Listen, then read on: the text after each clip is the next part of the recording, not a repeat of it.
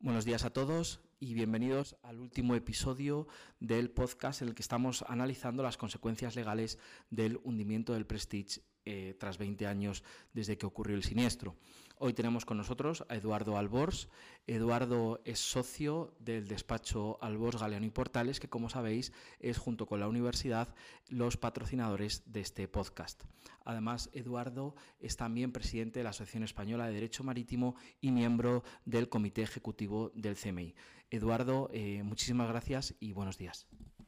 Sí, Juan Pablo, buenos días. Muchas gracias a ti, al profesor Manuel Alba y a la Facultad de Derecho de la Universidad Carlos III pues, para darnos la oportunidad de, estar aquí con vosotros en este podcast. Em, Eduardo, la primera pregunta que te quería hacer, y después de haber ya visto primero con, Javier el recorrido judicial en, España y después con Manuel Alba la semana pasada el recorrido judicial en el extranjero, eh, hemos eh, o ha salido en este podcast un poco eh, a raíz de las sentencias el límite por contaminación por hidrocarburos o, cómo es el sistema de limitación por, por, por contaminación. Y mi primera pregunta iba encaminada a si nos podías explicar brevemente cómo funciona el sistema, como digo, como punto de partida. Bueno, Juan Pablo, yo, creo que la pregunta es adecuada porque creo que es interesante situar al oyente en el escenario de responsabilidad civil en materia de contaminación causada por hidrocarburos persistentes. Ya los podcasts anteriores ya explicaron más o menos el, suceso del Prestige, pero bueno, con carácter general explicar este escenario es, eh, creo, entiendo que es interesante. Y es importante resaltar porque el derecho uniforme sobre esta materia del que España forma parte incorpora un régimen eh, específico eh, que deroga o que significa una derogación del régimen general de responsabilidad del deudor que responde íntegramente de los daños causados. El sistema está muy bien estructurado y hace viable el transporte marítimo de hidrocarburos persistentes a precios soportables por el mercado. Creo que debes tener en cuenta en general que la actividad del transporte marítimo de hidrocarburos genera riesgos muy importantes. Y por resumir, el sistema se organizó como consecuencia del accidente que sufrió el buque tanque Torre Cañón en el año 1967 y esto dio lugar a un primer convenio internacional conocido como el CLC del año 69 que fue ratificado por España. Luego este convenio fue modificado por protocolos siguientes en los años 92 y 2000. Y este convenio en particular lo que hace es regular la responsabilidad de los propietarios del buque estanque estableciendo un sistema de responsabilidad casi, cuasi objetiva, pero limitada y garantizada con un seguro obligatorio. Esto es un poco el esquema general en cuanto a la responsabilidad de los armadores de buques tanques. Pero este sistema, insisto, organizado en el ámbito de la Organización Marítima Internacional, está completado por los convenios del fondo. Los convenios del fondo son unos convenios del año 71 y 92 que lo que hacen es crear unos fondos de compensación que se nutren de las aportaciones de las compañías petrolíferas. En definitiva, lo que hacen eh, los importadores de, petróleo de crudo son los que aportan y nutren estos fondos para el caso de que se produzcan algunos accidentes. ¿Y cómo opera estos convenios del fondo? ¿Cómo complementan? Bueno, pues complementan de la siguiente forma. Cuando no existe una responsabilidad del, del propietario del buque bajo el convenio CLC 92, o cuando el propietario del buque o sus aseguradores son insolventes, o cuando el importe del daño excede a los límites del convenio de 1992, con lo cual eh, lo que hace es crear eh, un segundo nivel de compensación para tratar de resarcir de la mejor forma posible los daños causados por la contaminación. Perdona que no sé si me entendiendo más en este tema, pero es que creo que es importante resaltar que en el caso del Prestige, las compensaciones procedentes del, del CLC 92 y del fondo eh, no, no, no, fueron suficientes, evidentemente, para, para compensar la totalidad de los daños. Y esta es una realidad que no, que no se puede desconocer y que probablemente va a ocurrir si en algún momento se produce un accidente semejante, porque evidentemente aunque el armador respondiese ilimitadamente,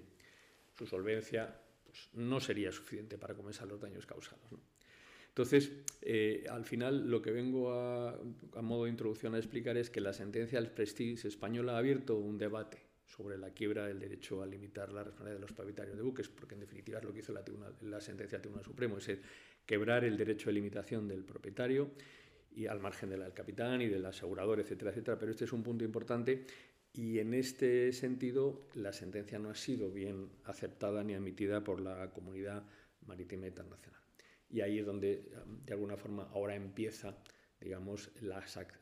acción adoptada a nivel internacional para tratar de limitar que la quiebra del derecho de, limitación se pueda producir en situaciones como, por ejemplo, la del Prestige. Eduardo, continuando con tu respuesta que nos acabas de mencionar,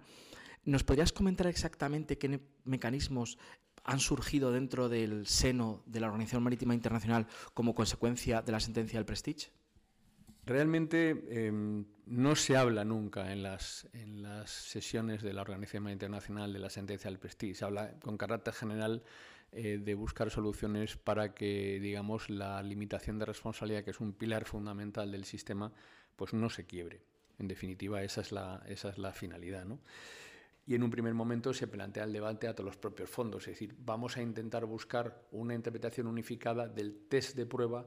de cuándo procede quebrar la limitación. Esta es un poco la idea. Vamos a señalar unos parámetros que hay que tener en cuenta a la hora de que los tribunales de los distintos estados decidan sobre si procede o no la quiebra del derecho a limitar. Pero claro, el tema es complejo porque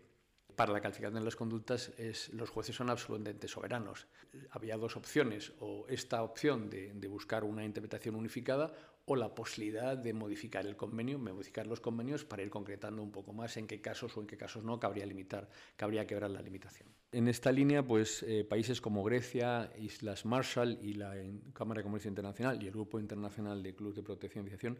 en el periodo de sesiones, el número 106 del Comité Legal de la OMI, presentaron una propuesta eh, de nuevo resultado para llevar a cabo una interpretación unificada sobre la prueba para negar a los propietarios de buques tanques el derecho a limitar su responsabilidad. En, el, en, este periodo de sesiones, en el 106, que yo tuve el privilegio de asistir con la delegación española, pues España se mostró en principio favorable a explorar nuevas vías, pero, pero mm, que mejorasen el régimen de responsabilidades e indemnización. Es decir, no, no, no centrarnos tanto en la quiebra del derecho a limitar, sino en la posible revisión de si el convenio del CLC estaba respondiendo a las expectativas que hoy por hoy cabría, cabría esperar de él. ¿no? En definitiva, si los límites todavía seguían siendo eh, ajustados, si había que revisarlos, etcétera, etcétera. Finalmente, en el, en el, periodo de sesiones 106 del Comité Legal se, acordó incluir una propuesta de nuevo resultado para en el siguiente periodo eh, de sesiones pues eh, aprobar una, una propuesta de interpretación unificada del test de prueba para quebrar la limitación de responsabilidad. Finalizado el 106 periodo de sesiones del Comité Legal, en, la fase interperiodos hasta el siguiente, se, y bajo la coordinación de la Cámara de Comercio Internacional y del Grupo Internacional de Clubes de PNI, se constituyó un, un grupo oficioso que examinó las intenciones y los objetivos de los redactores del artículo 4 del convenio LLMC y, bueno, aquí quizá tengo que aclarar que el artículo 4 del convenio del LMC es el, primer, el primer artículo en un convenio de indemnización que cambia el régimen de la quiebra del derecho a limitar la responsabilidad, porque veníamos de los convenios anteriores, la quiebra estaba, eh, y en las versiones anteriores, en la primera versión del CLC, el 69, la quiebra estaba apoyada en la culpa personal del propietario. Aquí lo que hay es un salto eh, importante y, pasamos de lo que es culpa simple o negligencia a una, digamos, una conducta que pueda ser calificada como, como dolo eventual. Es decir, el, el, artículo 6 del CLC se corresponde prácticamente en su integridad con el artículo 4 del LMC. Por eso había que investigar la intención de los redactores del artículo 4 del LMC. En todo caso, lo que voy a hacer es, si te parece bien, Juan Pablo, voy a citarte el, precepto del artículo 6 del CLC, que es el que, digamos, incorpora el mismo régimen del artículo 4 del LMC, para que de alguna forma los oyentes tengan eh, claro cuál es el, problema concreto que se plantea. Y este precepto, en, sede de contaminación marina accidental, lo que viene a decir es que el propietario del buque eh, que causa la contaminación no tendrá derecho a limitar la responsabilidad bajo ese convenio si se acredita que los daños ocasionados por contaminación se debieron a una acción o a una omisión suyas y que actuó así con intención de causar esos daños bien temerariamente o a sabiendas de que probablemente se originarían tales daños. Es decir, estamos ante una conducta manifiestamente más intensa, más grave que la simple culpa o negligencia que era, digamos, eh, que era el pilar de los, antiguos convenios de limitación para que el propietario del buque no, no pudiese limitar su responsabilidad. Y así llegamos al, al, periodo 107 de sesiones del Comité Legal, en donde los países, concretamente Canadá, Grecia, Italia, Malta, Polonia, la Cámara de Comercio Internacional y el Grupo Internacional de Clubes de Protección e Iniciación, propusieron ya un texto con una, propuesta de interpretación unificada eh, partiendo de la base de los principios que inspiraron a los redactores del convenio del LMC del 76 y que el grupo de trabajo fue identificando meticulosamente. Además, y esto es importante, el Comité Marítimo Internacional también presentó un documento que refrendaba eh, esta propuesta de estos países, ya que tuvo también una cierta participación en la redacción del artículo 4 del LMC. En, ese periodo de sesiones, eh, curiosamente, Australia y Francia presentaron otras propuestas poniendo de manifiesto la necesidad de eh, contar con datos transparentes sobre sucesos que facilitasen la evolución de los límites de responsabilidad aplicables en los convenios eh, de la OMI, al mismo tiempo que anunciaron la intención de proponer nuevos resultados para garantizar que existiesen pruebas que respaldasen la introducción de enmiendas a los límites de responsabilidad actuales. Eduardo, y todo este proceso que nos acabas de comentar, ¿cuál fue su conclusión en el seno de la Organización Marítima Internacional? Al final lo que ocurrió fue que en el periodo de sesiones 108 del Comité Legal de la Organización Marítima Internacional se aprobó un proyecto de resolución sobre interpretación unificada, en concreto del artículo 6 del convenio CLC. Se aprobaron otros relativos a otros convenios, pero me estoy centrando en el de contaminación marina. Y concretamente mm, esta, esta resolución que fue aprobada por la, por la Asamblea General de la Organización Marítima Internacional lo que venía a decir es que el artículo 6 del convenio, eh, del convenio CLC eh, debía interpretarse de la forma siguiente, básicamente, vamos. Que, la limitación que se establecía en, el convenio en general mm, tenía que considerarse como prácticamente inquebrantable por su naturaleza, es decir, que solo se podía quebrantar en circunstancias que fueran muy limitadas, y sobre la base de, la imposibilidad de, negación del derecho. Es decir, que había que exigir un nivel de culpabilidad al propietario del buque análogo al de la conducta dolosa, es decir, a un nivel superior al concepto de negligencia grave,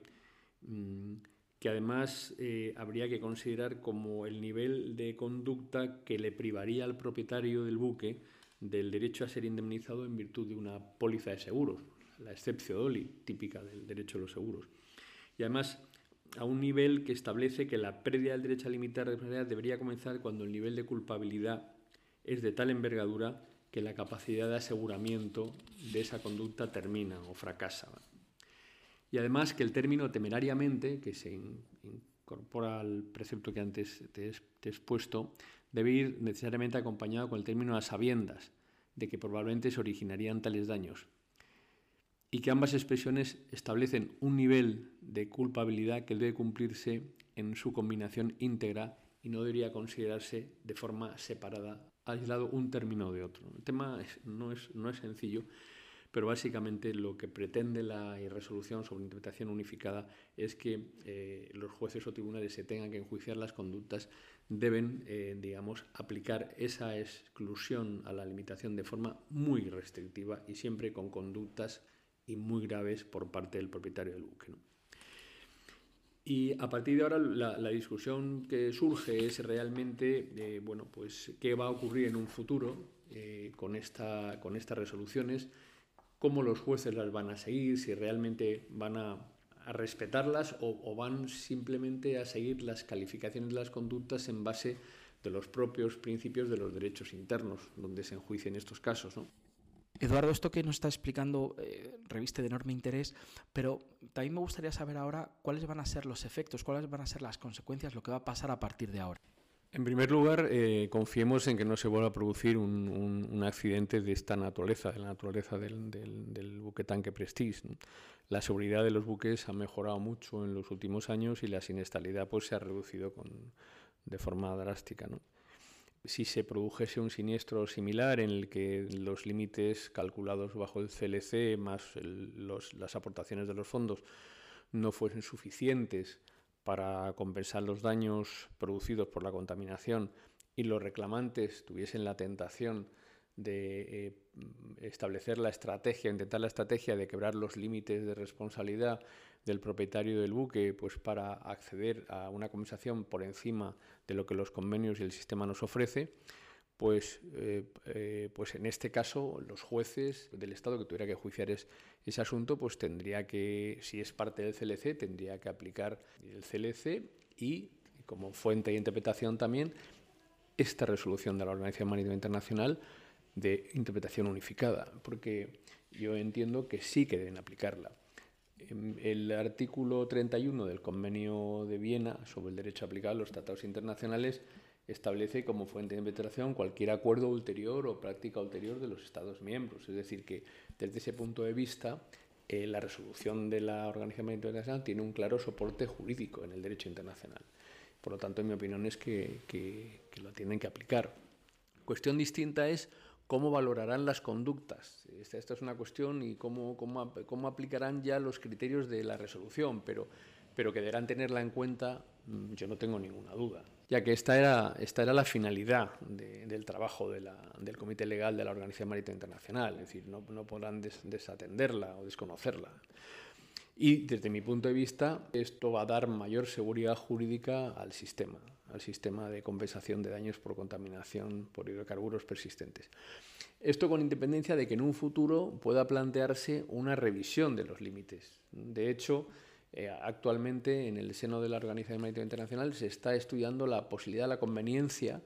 de, incrementar los límites en el LMC, que fueron incrementados en el, en el año, en el año 2015, pero eh, tendrán en algún momento también si estuviera esta misma posibilidad en el seno del convenio CLC. Y así es como están las cosas. Está más o menos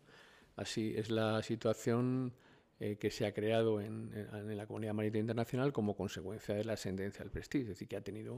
una influencia importante. Y digo, todo esto es al margen de los litigios que se mantienen entre el Reino de España y los aseguradores en estos momentos en Londres.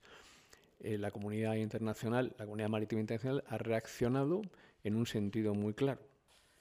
Eduardo, ¿y cuál era, por ejemplo, la diferencia con el caso del mar Egeo, donde sí se aplicaron los límites? En efecto, en el, en el caso del mar Egeo sí que se aplicó la limitación del CLC. Lo que ocurre es que había una diferencia en relación con, este, con el caso del Prestige, es que en aquella ocasión se condenó a, a prácticos que no podía limitar responsabilidad y ahí la Administración española tuvo que hacer frente a las consecuencias del siniestro sin limitación. Eso ocurrió por, poco plazo, porque muy poco después entró en vigor la Ley de Puertos del Estado y Marina Mercante, que sí reconoce al práctico el derecho a limitar su responsabilidad.